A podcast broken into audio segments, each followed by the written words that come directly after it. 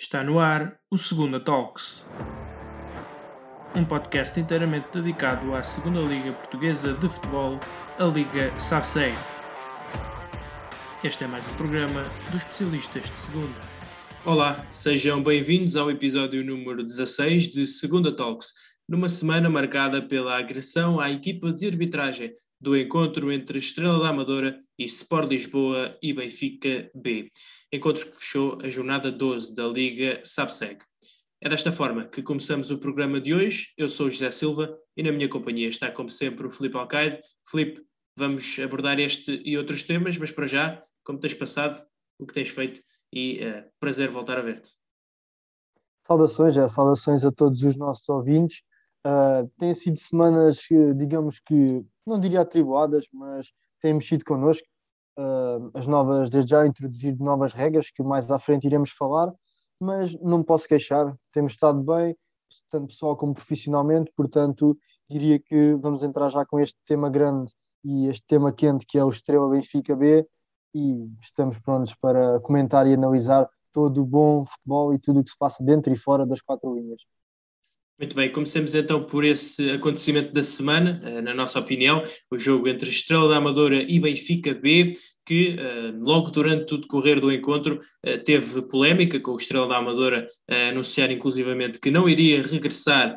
para o segundo tempo da partida já depois de uh, o jogo ter terminado no corredor de acesso aos balneários do estádio José Gomes, Miguel Nogueira e os seus auxiliares terão sido abordados por dois adeptos do Estrela, segundo avança o jornal A Bola, e terão sido agredidos ao pontapé. Uh, o mesmo Diário Desportivo adianta que o Conselho de Disciplina da Federação Portuguesa de Futebol já recebeu a participação do Conselho de Arbitragem e na sexta-feira uh, irão ter uma decisão sobre o caso. Filipe, é caso para dizer que o futebol voltou a corar de vergonha com estas atitudes. Sem dúvida, numa semana marcada pelo que todos sabemos, não vale, não vale a pena bater mais no ceguinho, mas de facto o que aconteceu na Amadora no dia 29 de novembro não diria que ficará marcado para sempre na nossa memória, porque infelizmente a segunda liga não tem essa visibilidade ainda, uh, ainda bem que não tem, no caso em concreto, mas depois do que se passou nas quatro linhas, o foco foi, obviamente, uh, não foram os nove gols da partida nem as duas expulsões, foi efetivamente as agressões, alegadamente, que terão sido dirigidas à equipa de arbitragem e a todos os seus, todos os seus elementos. A meu ver, lá é mais um, mais um, infelizmente, episódio muito negativo na nossa história. Eu acho que só é ofuscado mesmo por aquilo que aconteceu uh, no célebre jogo que tivemos há pouco tempo, e não vale a pena falar sobre isso a meu ver, deve ser, devem ser punidos os adeptos em causa um, de forma exemplar. Isto é algo que no futebol, como os nossos ouvintes sabem bem, eu estou dentro do mundo futebolístico, estou a tirar o primeiro nível de treinador, e é algo que é impossível tolerar, seja em quem for, seja em jogadores, dirigentes, treinadores, e adeptos não podem, não podem ter um, um digamos que, uma estrelinha e não podem passar em branco, não podem passar pelos pingos da chuva. Sim, efetivamente, agredir um árbitro penso que é mesmo um crime público neste momento. Uh, o Estrela da Amadora, efetivamente, uh, disse que não tinha as imagens da vigilância desse túnel, mas que a polícia identificou um dos suspeitos, o outro acabou por fugir. Eh, mas que efetivamente esse é um crime público e, portanto, eh, estaríamos aqui a, a crucificar eh, qualquer que fosse o ato de agressão, mas sendo uma equipa de arbitragem que, no fundo, está ali para mediar um jogo de futebol, que é o que mais nos apaixona, ainda mais, não é? E, e este tipo de situações, como disse, envergonham-nos eh, mas um, achas, na tua opinião, uh, que o Estrela pode ser responsabilizado sob o ponto de vista disciplinar por não ter ou as imagens da videovigilância ou por ter aberto um, este, que estes adeptos entrassem naquela zona, propositadamente ou não? Achas que podem ser no futuro disciplinados por este ato? Como eu disse, eu estou no, no mundo futebolístico e não conheço, confesso que não conheço muito bem os meandros judiciais tu, eu vou confiar, e tu disseste que é um crime público, eu acredito que seja, mas também não nos cabe a nós comentar processos ou eventuais processos que estarão em andamento. A nós cabe-nos dar a, a, nossa opinião e, respondendo de forma muito sustentada à pergunta, se for provado que o Estrela, de facto, teve alguma interferência em, na tal situação das câmaras de segurança ou no acesso privilegiado, digamos assim, dos adeptos, isto para mim não são adeptos, são um pouco quase que insurgentes, que tiveram acesso à equipa de arbitragem e depois uh, fizeram os tais atos, eu acho que sim, o Estrela deve ser responsabilizado. Se se provar que foi algo que o Estrela não, não foi tido nem achado, foi algo que aconteceu sem, sem a interferência do Estrela, acho que não. Pese embora, eu acho que o Estrela, e neste caso os seus adeptos, devem ser responsabilizados e devem ser chamados à razão, porque quando os adeptos fazem algo muito positivo, também o clube aproveita por, eh, digamos que, elevar-se um pouco e com todo o sentido, porque são os seus adeptos, são os seus, os seus fãs e é por isso que os jogadores jogam futebol. O futebol é para os fãs. Este jogo ganhou ainda outra importância pelo facto de eh, Jorge Jesus estar na bancada a assistir a este encontro, juntamente com o seu amigo eh, Júlio António. Portanto, também por esse aspecto, este jogo acaba por ficar ainda mais manchado porque uh, tinha assistência especial, perspectivava-se um grande jogo entre o líder da segunda liga e uma das equipas mais uh, acarinhadas popularmente em Portugal, Estrela Amadora, um, ehm, e nesse aspecto acaba por ser também bastante triste. Uh, mas estes acontecimentos todos levam-nos a outra questão, uh, Filipe, e, e, até fazendo aqui a ponto, o Vitor Campelos, treinador do Grupo Desportivo de Chaves esta semana, uh, falou na possibilidade de termos VAR na segunda liga, vídeo-árbitro, face um, ehm, ao investimento que os clubes têm feito, que a própria liga tem feito e tem crescido, e que seria importante termos vídeo-árbitro na segunda liga, e este jogo se calhar também prova um pouco isso, não é? Uh, muitos daqueles incidentes teriam sido poupados se, por exemplo, num lance da expulsão, não estou aqui a dizer se foi bem mal expulso, uh, quer o André Duarte, quer uh, as outras situações que aconteceram, mas que, havendo vídeo-árbitro, talvez se evitasse aqui uh, todo este falatório, todas estas questões menos positivas. Eu acho que a questão do vídeo-árbitro, nós já tivemos a oportunidade, inclusive, de falar sobre isto em alguns episódios, e quem nos ouve e quem nos acompanha religiosamente, digamos assim, saberá que é verdade. A questão do vídeo-árbitro, eu acho que mais época, menos época, será implementada. A Liga cada vez tem estado a profissionalizar-se mais e acho que acabará por ser inevitável no espaço de duas, três temporadas, creio que sim. Deixaram apenas a pequena nota para, de facto, aquilo que foi importante, que foi o jogo em si jogado. Estamos a falar de um Estrela da Amadora que se viu re reduzido uh, por duas vezes, a expulsão de André Duarte aos 12 minutos, vermelho direto, e um duplo amarelo em questão de segundos a Afonso Figueiredo aos 54 e 55 minutos, respectivamente. Não obstante o facto de ter sido um jogo da segunda liga com nove golos, mesmo com uma equipa com nove elementos, ter feito um gol, aquele que é neste momento o líder, uh, não diria isolado, que está apenas a, a, um ponto à frente do Feirense e do, dois pontos à frente do Casa Pia, mas que tem jogado um futebol, a meu ver, não diria brilhante, mas a roçar o brilhantismo. Estamos a falar de uma equipa que em 12 jogos tem 29 gols marcados, por exemplo. Sim, até nesse aspecto foi um jogo absolutamente atípico. Os nove golos uh, que se festejaram, seis para um lado e três para o outro, uh, nesse, nesse encontro. Vamos falar de futebol então, que é aquilo que, que mais gostamos, o futebol verdadeiramente uh, bonito, que é aquele que se joga dentro do campo. Benfica B, mais uma exibição segura, face também a estas adversidades, e até Nelson Veríssimo, no final do encontro, disse que estas experiências, apesar de tudo, foram boas para os seus jogadores, porque estão a experienciar outro tipo de, de atmosferas, não é? De, de, situações de jogo que também vão precisar ao longo da sua carreira profissional, não é? Portanto, até por isso acabou por ser muito importante para os jogadores do Benfica B terem esta, esta avalanche de emoções. Sem dúvida, e passando aqui um, um pouco a bola para o meu lado, eu costumo sempre dizer aos meus jogadores que nós temos de ver o copo de duas maneiras, meio cheio ou meio vazio. O copo está lá, está da mesma maneira para todos. Uh, Resta-nos ver a forma como nós o vemos, meio cheio ou meio vazio. Acho que é uma questão de perspectiva e é uma questão de mentalidade, e mentalidade essa que, a meu ver, foi demonstrada pela equipa B do Benfica, todas as adversidades e todos os os, eh, digamos que fatores que os jogadores do Benfica B não controlam, porque eles controlam dentro do campo as suas ações, não controlam as ações da equipa de arbitragem ou da equipa adversária, nem o controle emocional dos mesmos. Eu acho que em termos de futebol jogado, e deixar apenas a pequena nota, foram feitos 9 gols em 11 remates, portanto, uma eficácia tremenda da parte das duas equipas, e é isso que os amantes do futebol gostam de ver, que é eficácia, que é futebol, é gols, é emoção, não obstante, uh, por vezes a emoção levar até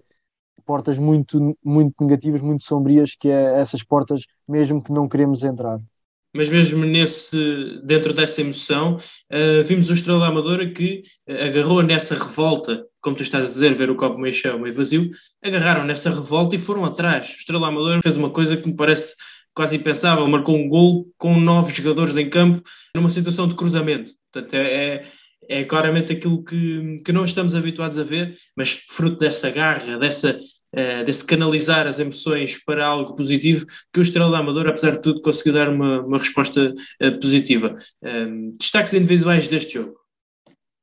Sim, a meu ver, o, o destaque poderia ser facilmente atribuído aos jogadores do Benfica B, nomeadamente ao Tiago Araújo e ao Gouveia, que acabaram por bizar, mas gostaria de também destacar um jogador do Estrela que para mim é um jogador que além de ser o capitão de equipa, cada vez tem destacado mais e agora com o Ricardo Shell parece-me que tem aproveitado melhor o seu potencial. O potencial está lá e de facto o Sérgio Conceição é um jogador, eh, um jogador que digamos um pouco à imagem do seu pai, um jogador eh, agressivo no bom sentido e um jogador que acaba por fazer um gol fruto de uma assistência do guarda-redes, algo curioso, chamemos-lhe o Ederson da Reboeira, o Gonçalo Taboas, e acaba por fazer também a assistência para o gol aos 85 minutos, como tu disseste, com novos jogadores. Portanto, destacar também, também o jogador do Estrela da Amadora. Destaques negativos vão para Afonso Figueiredo e o André Duarte, como todos sabemos, com todas as contingências e tudo o que é subejamente conhecido, um jogador, e permite-me isto, um jogador não pode ver dois, dois cartões amarelos em espaço de segundos, muito menos por palavras ao árbitro. É, demonstra um enorme descontrole emocional e é exatamente isso que uma equipa não precisa quando no, no momento está a perder por um, apenas um gol de diferença e tem menos um jogador em campo. Eu acho que não pode acontecer, mas os erros fazem parte do processo e esperemos que o Afonso tenha percebido e que não volte a cometer este erro. Muito bem, Filipe. Avançamos então para os outros jogos desta jornada 12 da Liga Portugal 2 SAP-SEG e nesse sentido faço-te a pergunta da praxe. Qual foi para ti o jogo da jornada? Bem, correndo o risco de, de estar a tirar o tapete, é o jogo da, da jornada, a meu ver, facilmente poderia ser escolhido o Estrela da Amadora Benfica B, mas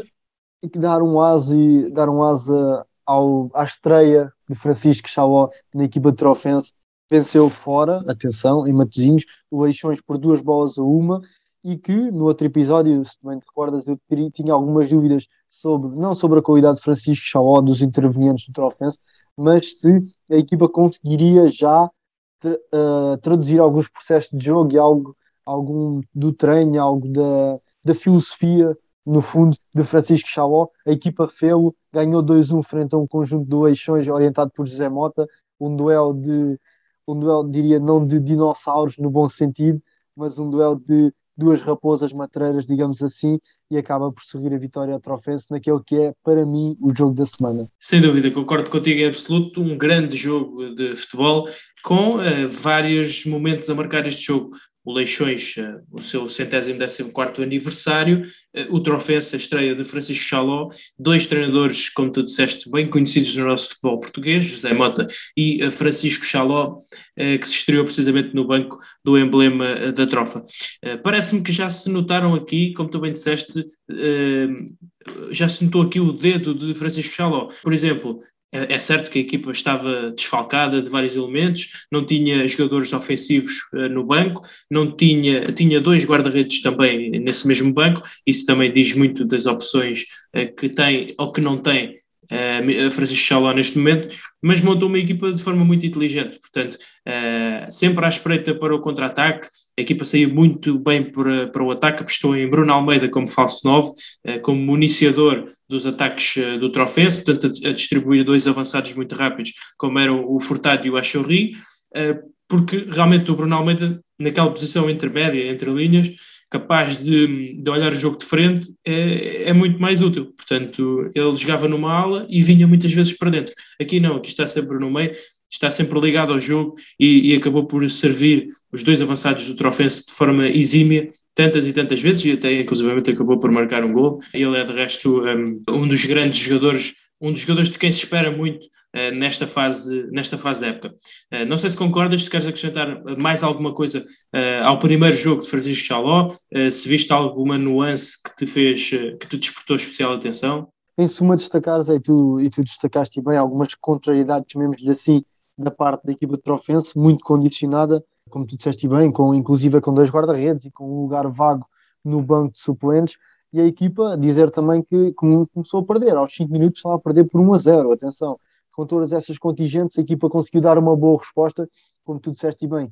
a inclusão do Bruno Moreira neste momento, mais como, não diria um falso novo, mas como um jogador intermediário, um jogador com qualidade e com muita responsabilidade, como tu também referiste, e a, aposta do, do 3-4-3, ao meu ver, com o Ibral a fazer também uma grande exibição, é o que acabou depois por ser eh, substituído, mas a equipa, em termos de coletivo, creio que surpreendeu pela positiva e correndo o risco já de meter o dedo na ferida, eu acho que a equipa respondeu muito bem, inclusive enervou, entre aspas, a equipa de José Mota, eh, este último que acabou por inclusive provar um cartão amarelo aos 67 minutos neste duelo de, de treinadores. Outro dos jogos que marca esta semana desportiva de segunda liga foi claramente a vitória do Penafiel uh, na Póvoa de Varzim. Foi a primeira vitória dos dorienses nos últimos quatro jogos e é, portanto, uh, um registro de assinalar, Felipe. Uh, olhando para, para esta equipa de Pedro Ribeiro, já o que destacamos por esta mobilidade, por esta variabilidade tática, mas as coisas não estavam a correr bem. É um plantel que é definitivamente uma das grandes apostas para subir esta época, não é? Sem dúvida, um plantel que os treinadores podem até não o assumir, e eu percebo que não o assumam, mas um plantel que tem qualidade efetivamente para lutar pela subida e que vinha, não diria que alguma dificuldade, mas não vinha a conseguir os resultados que tanto se quer. E o resultado que se quer é, obviamente, a vitória. Portanto, por muito que se jogue bom futebol, todos os treinadores são um pouco, um pouco digamos que, sucintos neste aspecto, que é o mais importante é a vitória. Jogue-se bem ou jogue-se mal, é para isso que se treina e é para isso que se joga. Uh, o Penafiel, que, uh, a meu ver, fazendo a minha análise, acabou por dar mais bola à equipa do Varzim. O Penafiel um pouco na expectativa, apesar de ter feito dois gols em 11 minutos. O Penafiel um pouco na expectativa, também pode dizer-se que acomodou-se, digamos assim, à vantagem, mas que não permitiu, a meu ver, grande espaço à equipa do Varzim. Recordo, por exemplo, que a equipa do Varzim acaba sem um remate enquadrado com a baliza, portanto, muita eficácia, linhas juntas da equipa do Penafiel, um jogo bem conseguido, em meu ver, em termos coletivos, e um jogo que não, diria que poderá ser um trampolim, mas que certamente irá um, dar um, um, pequeno boost na equipa de Penafiel.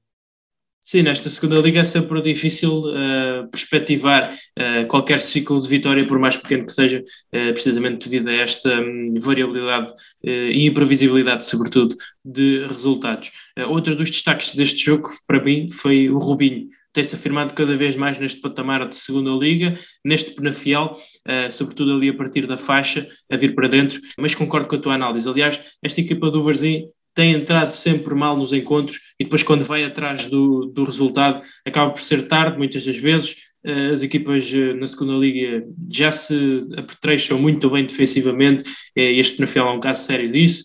tem o Lucas Tagliapetra, tem o Caio Seco na baliza, o Capela tem vindo a somar exibições, grandes exibições atrás de grandes exibições, e, portanto, este Penafiel promete ser um caso sério. Outro dos jogos por onde temos obrigatoriamente de passar é uh, precisamente pelo Rio Ave, que uh, venceu à justa, se assim se pode chamar e permitam-me o termo, mais uma vez, por um resultado bastante magro, chamar-lhe-emos, e Felipe, uh, queria perguntar-te também e discutir aqui contigo se estes resultados, pela margem mínima, dão confiança, porque no final do dia são três pontos com muito suor e lágrimas, ou, por outro lado, uh, são demonstrativos de que a qualidade de jogo tem de melhorar, uh, porque senão, qualquer dia, uh, não vai haver estrelinha. Sim, costuma-se dizer que a sorte acaba-se. Né? Temos de ir nós e quem está no campo tem de ir à procura dela. Mais uma vitória pela margem mínima, como tu disseste, à tangente, utilizando outro termo, da equipa de Luís Freire, mas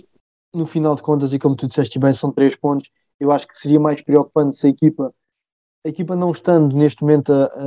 a, apresentar um futebol vistoso, não está, já esteve nos melhores dias, acho que isso é unânime, mas a equipa, nota-se que os princípios estão lá, nota-se também algum desgaste da equipa do Rio Ave, não tem conseguido manter tanta bola e manter com tanta qualidade. Recordo-se, por exemplo, que o Nacional teve aproximadamente 60% de posse de bola, e eu gosto de dar estes dados para as pessoas terem mais ou menos uma ideia Estamos a falar de um Rio Ave, o, grande candidato, digamos assim, à subida, e o Nacional também não é uma equipa qualquer. Porque... O Rui Borges, no final do encontro, disse mesmo que foi talvez o melhor jogo desde que chegaram ao Nacional, ele e a equipa técnica. Portanto, Uh, acho que isso também ficou provado durante o jogo, quando a equipa quis assumir muito o jogo, quis ter muita bola, uh, quis ferir o adversário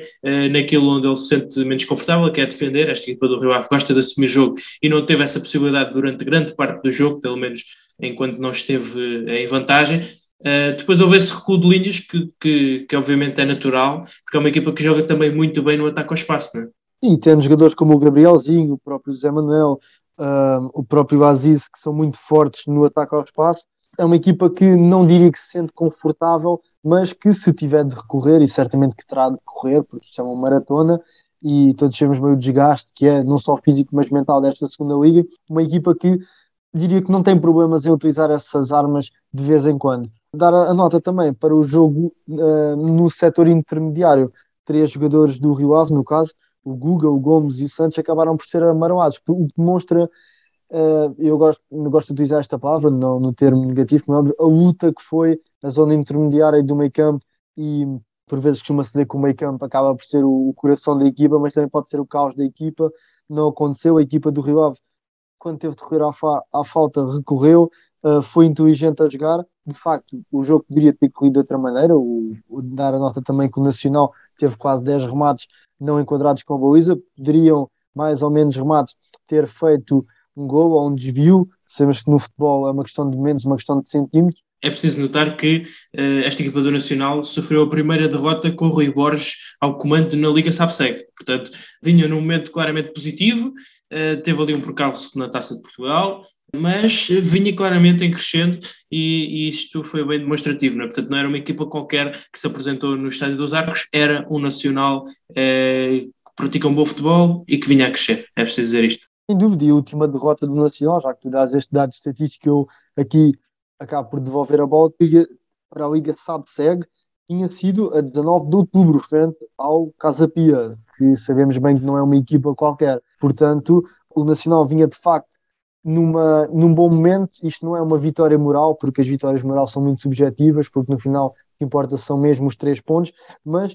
o Nacional, em termos de exibição, não estaria preocupado, estaria sim preocupado em termos de fazer gols, em termos de ganhar o próximo jogo, que é, como nós sabemos, o mais importante. Muito bem, e por falar em preocupação, quem ficou um bocadinho menos preocupado foi o adepto da Académica que viu a sua equipa ganhar eh, pela primeira vez eh, nesta temporada na segunda Liga Portuguesa. Antes de mais nada, perguntar-te, obviamente, o que achaste deste jogo que teve um herói, talvez improvável, mas de quem já vamos falar um pouco mais à frente. Sim, de facto o jogo fica marcado pelo hat-trick, como é óbvio, não podemos deixar eh, de fugir, e já iremos falar sobre ele certamente, mas eu acho que foi um jogo, a meu ver, coletivamente bem conseguido da equipa da Académica, um jogo que os adeptos já suspiraram e suspiravam por ter este tipo de jogo, quando a equipa, quando a equipa marca o primeiro 1 a 0 e depois faz o 2 a 0, eu acho que sentiram que a vitória já não iria fugir. Um, a equipa que, na estreia do treinador, do Mr. Pedro Duarte, acaba por ter uma vitória e, no fundo, é o, é o mais importante. Lá está, o pragmatismo dos três pontos supera sempre o romanticismo do bom futebol e a Académica já precisava e, que, e bem que precisava destes três pontos, faz só uma cinco pontos, continua a seis dos lugares de não descida, mas ainda, ainda falta muito campeonato, uh, portanto foram equipas que em termos não só do banco, mas em termos de, de campo também encontraram-se em momentos diferentes e que a Académica conseguiu, acabou por conseguir levar a melhor. Apesar de tudo, eram as duas equipas uh, com os piores ataques, eram uh, duas equipas uh, num duelo de aflitos. Ah, o Covilhã, brincar, brincar, não ganhava desde a segunda jornada para a segunda liga. Isto também foi um dado que, que, que mete algum respeito, digamos assim. mas quanto à estreia de Pedro Duarte, brilhante, parece-me. a equipa da Académica claramente muito personalizada, previa, ou previ que fosse uma equipa que baixasse muitas linhas uh, no processo defensivo e assim aconteceu. Vimos o Sporting da Covilhã que teve uh, o prazer de ter a primeira iniciativa de jogo, mas depois, assim que passava o meio-campo, era obrigado a estar na frente, porque a Académica estava a fechar muito bem os espaços. Uh, do ponto de vista ofensivo, muita dinâmica na posse de bola, muitas movimentações rápidas e, sobretudo, um bloco muito coeso que, na reação à perda, era muito forte. E acho que isso foram as três notas que eu mais destaco nesta estreia de Pedro Duarte, que nos trouxe uma, uma briosa diferente, uma briosa que quis mais do jogo uh, e uma Briosa que claramente uh, mereceu os três pontos. Uh, do outro lado do banco, e não menos importante, temos um Sporting da Covilhã que se calhar vai entrando numa crise, numa espiral negativa difícil de, se, de se soltar. Tivemos esta semana a notícia de que Filipe Rocha deixou o cargo técnico da equipa devido a um problema de saúde da sua filha, portanto não se inspiraram melhorias no estado de saúde da filha e acabou por abandonar um, este lugar do Sporting da Covilhã. Uh, a equipa dos especialistas de segunda, e creio que concordarás comigo, envia obviamente um forte abraço ao Mister, que recupere rápido ele e a sua família e que um, o possamos ver a treinar neste ou noutro patamar uh, o mais rapidamente possível. Não é? Sem dúvida, eu partilho em absoluto do, do teu desejo e rubrico uh, eu voto melhoras tanto para o Mister como para a sua família e o futebol é muito mais do que se passa no, dentro do campo. Eu acho que a equipa de Covilhã, não obstante o facto de sentir um mau momento, sentiu também o, a saída do seu treinador e sentiu também que de facto não estava nas melhores condições. A última vitória foi em agosto, na altura teve duas vitórias consecutivas e de lá para cá temos assistido um pouco a um Covilhã, não diria agonizante, mas um Covilhã que tarda em ganhar os três pontos, tarda em vencer, e não diria que corre o risco de se tornar uma nova académica, mas que são equipas que neste momento são numa decalagem, e se um está no 8, o outro neste momento está no 80. Mas isto tudo muda e a segunda Liga ensinou-nos a isso mesmo. Eh, o substituto de Filó, entretanto, foi anunciado, será Lionel Pontes. Gostaria de saber se, na tua opinião, tantas trocas de treinador eh, num período tão curto de tempo Uh, já vamos para o terceiro técnico do Sporting da Covilhã e ainda não chegamos a meio da época, portanto já tivemos Vender no início da época com um plantel claramente montado para a sua ideia de jogo, depois tivemos o Filó que implementou novas ideias e, e notaram-se claramente as suas ideias, mas que ainda não, não tinha, não estava no clímax, digamos, uh, e agora entra Lionel Pontos, uh, também gera-nos alguma incerteza, eu se calhar apostava num 4-2-3-1, mas uh, talvez ainda seja um pouco cedo para dizer, confesso que não conheço bem o modelo do Lionel Pontes, que se estreia de resto nesta segunda liga, uh, mas gostaria também de saber a tua opinião sobre isso, o, que, o que perspectivas desta estreia do novo técnico? Desde já dizer que o percurso do Mistério Lionel Pontes foi um percurso que tem obviamente, não diria uma ligação umbilical ao Sporting, mas diria que é a sua casa, se é que assim podemos chamar. Uh, Mr. Lionel Pontes, que não está no ativo desde 2019, altura em que substituiu, na altura, o treinador do Sporting Portugal, Marcel Kaiser, onde em quatro jogos, infelizmente, acabou por não ganhar nenhum, sendo depois substituído por, por Silas e Zé Pedro no comando da equipa de Alvalade. O Lionel Pontes é um treinador que, de facto, ainda não esteve, não teve muitas oportunidades, digamos assim, em Portugal, ele teve as suas aventuras no estrangeiro, se é que me permitem o termo, mas em Portugal ainda não, não carimbou, digamos assim, o seu modelo de jogo ainda tenho alguma expectativa e não vou avançar desde já com o modelo tático, porque eu acho que vai depender muito das condições e do. Sabemos que vai abrir uma janela de transferência daqui a sensivelmente um mês, portanto, vai depender muito. Eu acho que o Lionel Pontes, Mr. Lionel Pontes, já terá isso em mente. Irá depender muito da equipa que ele irá montar e de, do 11 e do sistema de jogo que ele quererá para a equipa do Covilhã. Portanto, vamos ver alguma curiosidade para quando será no próximo jogo se a equipa já terá algum dedo do Mister ou se ainda o período de adaptação sabemos por vezes é mais longo, o que, o que irá apresentar a equipa do Covilhã. Noutros jogos, o Farense perdeu em casa com o Casa Pia, uh, o Desportivo de Chaves enfrentou o Desportivo de Mafra com vitória para os Salões por uma bola a zero, uh, já o Feirense venceu à justa o Porto B por 3-2, um jogo que parecia aparentemente bem conseguido, mas acabou por se tornar algo complicado de somar três pontos. O Académico de Viseu e o Vila Franquense anularam-se e foi, foram de resto estes os jogos desta jornada. Felipe, não sei se queres destacar mais algum encontro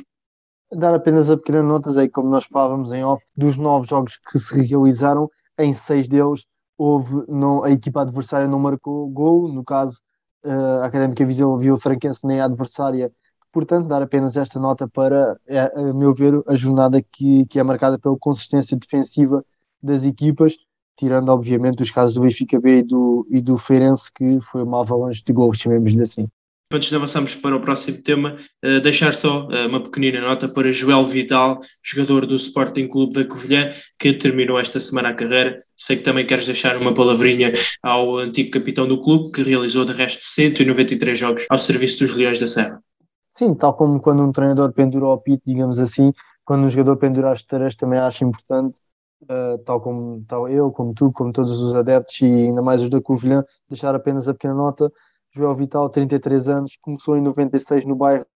Falcão, passou pela formação do Benfica, passou por clubes como Salgueiros, o Canedo, Madalena, Candal, Sinfãs e no Covilhã, onde fez o número de jogos que tu já disseste, deixar a pequena nota para uh, o João Vital, para o seu término de carreira e aquilo que poderá ser um possível uh, iniciar de carreira noutras funções. Para fecharmos definitivamente o tema Jornada 12 da Liga SAPSEG, resta-nos olhar uh, para as assistências nas bancadas destes jogos. Farense Casa Pia, 1878 espectadores, Grupo Desportivo de Chaves, Clube Desportivo de Mafra 471, Varzim Penafiel 899, Académico de Viseu Vila Franquense 139, Feirense Porto B 1198, Rio Ave Nacional 803, Leixões Trofense 2612, já a Académica Sporting da Covilhã 1010 espectadores e para finalizar o jogo com mais adeptos nesta jornada, o Estrela da Amadora Benfica B 3617. Filipe, uh, um pequeno olhar sobre estes uh, números e também já agora faço a ponte para as novas regras ehm, para quem quiser ver futebol em Portugal, já que a máscara passa a ser obrigatória em espaços fechados, uh, uso de certificado digital, apresentação de um teste negativo para um, eventos desportivos com mais de 5 mil uh, espectadores e, portanto, Felipe, é caso para dizer que a malha vai apertar, não é? Sim, infelizmente não tanto como seria de expectar, como tu disseste bem, o maior, uh, o número maior da o Estrela da Amadora Benfica B com 3.700 uh, arredondadamente, mas uh, creio que todos os clubes irão reduzir para metade a sua, a sua lotação máxima, digamos assim, e a malha começa a apertar no sentido em que quem não está vacinado terá mais cedo ou mais tarde de o fazer, portanto, creio que ainda não atingimos os 90% de vacinação e com estas novas estirpes uh, e correndo aqui o risco de, de me tomarem por um especialista, mas creio que com estas novas estirpes será mais complicado, são mais transmissíveis, portanto, dificilmente veremos novamente casos como a enchente na luz com 60 mil pessoas a ver futebol, porque de facto são coisas que neste momento não são possíveis, portanto, tomara que todos se vacinem, todos uh, possam contribuir para que a malha volte a alargar, mas neste momento ainda não é possível, portanto, cabe-nos acatar as novas ordens e esperar e fazer a nossa parte, no fundo, para que a malha não volte a apertar, digamos assim.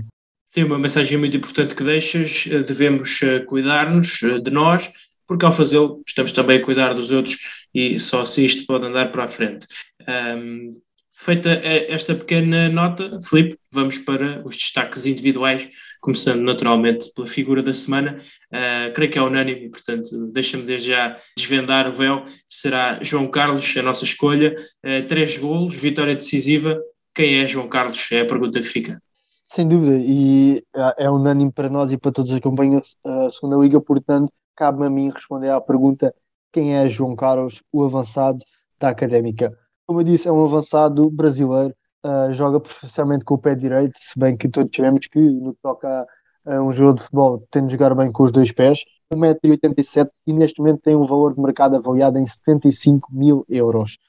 Está ligado umbilicalmente ao clube onde começou, começou em 2015 nos sub-20 do Sampaio Correia, do Rio de Janeiro, onde uh, não se manteve, tendo estado por empréstimos em vários clubes, entre os quais o Galícia, o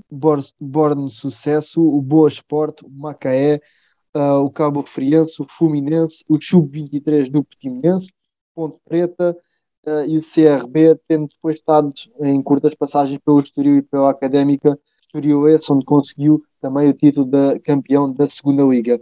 Uh, nesta época leva 7 gols em 15 jogos e, em suma, este é João Carlos, o avançado que fez sonhar e fez suspirar de alívio os uh, adeptos do, da académica. Eu disse quem é o João Carlos, portanto, Zé, cabe da ti a missão de dizer-nos como joga João Carlos. João Carlos eh, é um jogador que tem alguma mobilidade, é um avançado que é alto, é forte nos duelos eh, aéreos, mas a verdade é que faz de, da sua técnica de finta curta, de, de, mobilidade sobretudo, a sua principal característica, é um avançado que foge muito da zona central do terreno, gosta de ir à procura do jogo e neste lance, neste último jogo viu-se isso muito, dois golos fora da área, uh, muita movimentação à frente dos centrais, portanto dá muito trabalho àquela defesa. Uh, tem que melhorar efetivamente em alguns momentos de finalização, onde parece que, uh, que ainda desperdiça muitos golos para as oportunidades que tem, mas isso é típico dos eh, pontas de lança de alguma qualidade, que um, para marcarem alguns tem que falhar muitos e criar oportunidades não é fácil. tu com certeza que saberás isso melhor do que eu, e é sem dúvida um avançado a ter em conta nesta segunda liga. Se te parecer bem, avançamos para o treinador da jornada. E se a escolha de João Carlos é unânime, eu acho que, a meu ver, e tu certamente concordarás, o treinador da jornada também é unânime. Francisco Chaló estreou-se de forma vitoriosa na equipa do Trofense, aquele que, a meu ver, não diria que é uma estreia de sonho, mas é uma estreia, lá está, sendo pragmático, uma estreia muito positiva e, no fundo, são três pontos que vão para casa e este é, a, a meu ver, e na, do painel dos juízes da segunda o treinador da jornada. Portanto, cabe a ti, Zé, a frase da jornada. E a minha frase da jornada é de um interveniente de quem já falámos ao longo deste programa, chama-se Pedro Ribeiro e treina o Penafiel. Ele disse, após eh, mais uma vitória complicada, se calhar menos do que, uh, do que tem sido nos últimos jogos, mas disse é sempre até ao último segundo nesta segunda liga. Uma frase bem elucidativa de algo que temos vindo aqui a dizer uh, semana após semana, que esta segunda liga é complicada e um, é difícil, é efetivamente muito difícil conquistar pontos aqui e o Penafel tendo feito com alguma regularidade. Uh, estamos a caminhar para o final do nosso episódio, mas não sei antes passarmos pelos jogos que vão marcar a próxima jornada, qual é para ti uh, o jogo da jornada, isto sabendo que quando o episódio for para o ar uh, já estará realizado o primeiro jogo da jornada, que será o jogo entre Casa Pia e Varzim. Sim, a meu ver o jogo da jornada acaba por ser uma escolha, não diria fácil, mas um pouco mais fácil do que a semana passada. Na semana passada, na jornada passada no caso, tivemos bastante dificuldade em escolher um jogo da jornada. Uh, nesta, nesta jornada, o jogo entre Benfica B e a equipa do Rio Ave será obviamente um jogo a ter em conta, não obstante também uh, a continuação da estreia de Francisco Chalossi, se, se é que assim podemos chamar, tal como no caso do Pedro Duarte, muita curiosidade da Académica joga com o na Fiel, um jogo bastante complicado para ambas as equipas. Poderemos ver se a equipa dos estudantes irá dar continuidade à vitória conseguida na última jornada. A minha escolha uh, recai sobre esse jogo do Penafiel que tu falaste, com a Académica, mas também uh, sobre o Benfica B Rio Ave. Parece-me que um, um jogo que vai realmente ser o teste do algodão sobre esta equipa do Rio Ave, a meu ver. Uh, isto porque, como já tínhamos falado há pouco, tem conseguido resultados magros, pelo menos magros para um candidato à subida, uh, e esta equipa do Benfica B está na liderança, uh, vem somando exibições muito positivas, pelo menos do ponto de vista ofensivo, uh, e vai ser um jogo, parece-me, de grande qualidade, de grande entretenimento e de quem podemos esperar realmente uma hora e meia de bom futebol.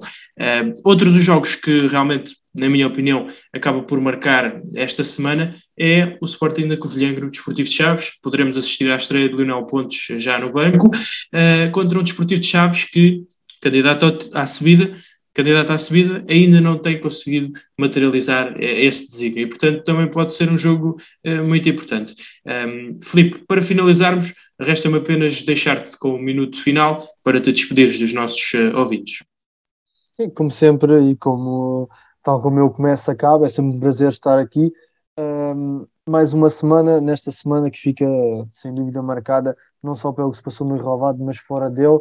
um, em suma, pelas novas medidas, neste caso apresentadas pela DGS, e deixar apenas um apelo para que cumpram as medidas, para que todos nós possamos contribuir para o alívio, neste caso, uh, das restrições, portanto, fazendo a nossa parte e todos fazendo a nossa parte mais rápido voltará ao futebol, mais rápido voltará a emoção na sua plenitude. E deixar também os votos de saúde. E para a semana cá estaremos nós novamente para mais uma jornada e para analisar ao detalhe uh, a segunda liga, portanto da minha parte é tudo, Zé, deixo também para tu fazeres a tua despedida, digamos assim. Filipe, é um prazer já sabes, uh, ter-te aqui. E para a semana voltamos com mais e melhores conversas sobre a Segunda Liga. Até lá, entretenham-se com as nossas redes sociais, especialistas de segunda, mas também pelo nosso site www.especialistasdesegunda.com, é um site a não perder para quem quer estar a par de tudo nesta Segunda Liga. Nós voltamos para a semana, até lá já sabem, fiquem bem, fiquem por aí, fiquem com especialistas de segunda.